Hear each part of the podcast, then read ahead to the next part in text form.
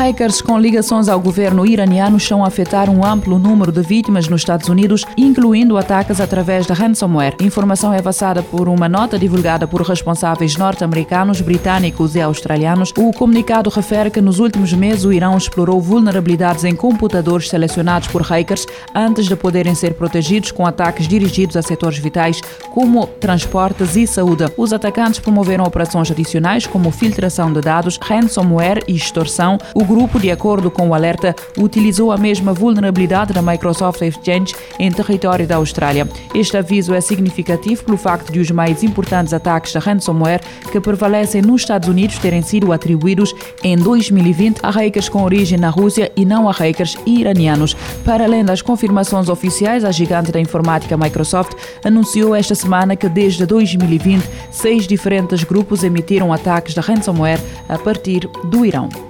Microsoft surpreende e lança mais cedo o modo online de Halo Infinite. Já pode começar a jogar ao modo online do próximo jogo da série, com o lançamento previsto para o início de dezembro. A Microsoft aproveitou o evento da comemoração de 20 anos da Xbox para fazer um anúncio muito especial para os fãs da Halo. Ainda que o próximo jogo da série Halo Infinite só tenha lançamento marcado para 8 de dezembro, os fãs já podem começar a jogar ao modo online multijogador. O modo online de Halo Infinite teve direito a uma fase fase beta, onde todos os jogadores da Xbox Series, Xbox One e PC podem jogar em conjunto. Esta fase pré-lançamento oficial conta com todas as funcionalidades e mapas da primeira temporada do jogo, sendo que o processo poderá ser transferido para a versão final de Halo Infinite. Windows 11 está prestes a chegar a mais computadores. A Microsoft anunciou que vai acelerar o ritmo a que a Windows 11 estará disponível para mais computadores. A mais recente versão do sistema operativo da tecnológica da Redmond começou por ser disponibilizada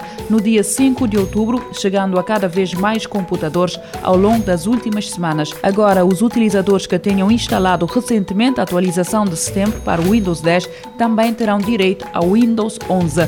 Por outro lado, se pretende continuar continuar a utilizar o Windows 10, a Microsoft também adiantou que disponibilizou a atualização de novembro para esta versão. Já são conhecidos os candidatos a jogo do ano. A cerimónia dos Game Awards já a cerimónia dos Game Awards terá lugar no dia 9 de dezembro e a votação online já está disponível. Já foram revelados os nomeados das várias categorias dos 2021 Game Awards, evento que pretende celebrar e distinguir os melhores jogos lançados ao longo do último ano. Entre os títulos que receberam mais nomeações encontram-se Deathloop, Ratchet Clank, Rifts Apart, jogos que podem ser encontrados em cinco categorias cada um. Outros jogos que recolheram várias nomeações foram It Takes Two, Psychonauts 2, Forza Horizon 5, Metroid Dread e Resident Evil Village. A cerimónia de Games Awards terá lugar no dia 9 de dezembro em Los Angeles e é nesta data que poderá ficar a conhecer os vencedores, os quais serão eleitos pelos jogadores por via de uma votação que já se encontra disponível.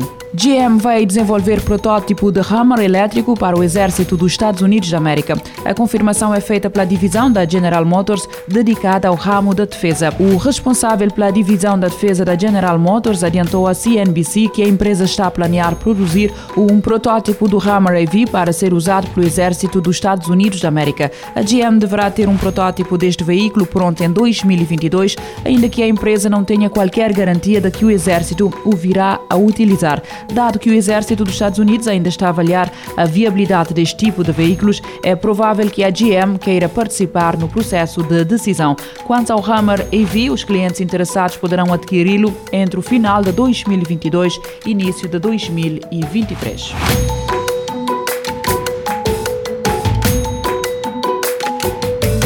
Futuro agora, com o apoio da Agência Reguladora Multissetorial da Economia.